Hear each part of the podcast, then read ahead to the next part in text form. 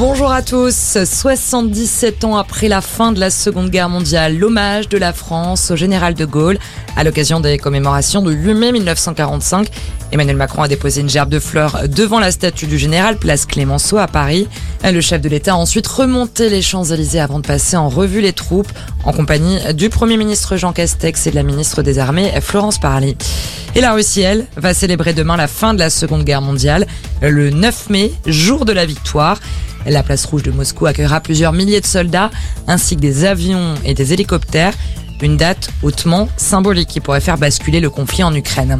Le mea culpa du PDG d'Orpea, Philippe Charrier, qui s'exprime dans un entretien au JDD sur les accusations du livre enquête Les Fossoyeurs. Il estime que son groupe d'EHPAD a manqué de rigueur et pour tenter de tourner la page, le groupe joue la carte de la transparence. Il organise une opération euh, porte ouverte du 13 mai au 11 juin pour tenter de rassurer sur ses pratiques.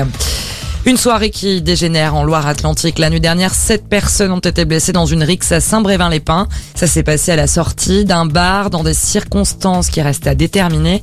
Les victimes ont été attaquées au couteau. L'une d'elles a été blessée gravement, les autres légèrement. Le directeur du CNET de Toulouse placé en garde à vue pour exhibitionnisme devant des enfants. Les faits ont eu lieu en marge d'une compétition de football à laquelle participaient des enfants. Des adultes l'ont surpris en train de montrer ses parties génitales. Il a tenté de s'enfuir avant d'être rattrapé par des parents. En foot, on joue en Ligue 1 cet après-midi au programme notamment Metz-Lyon, Angers-Bordeaux ou encore Lyon-Marseille.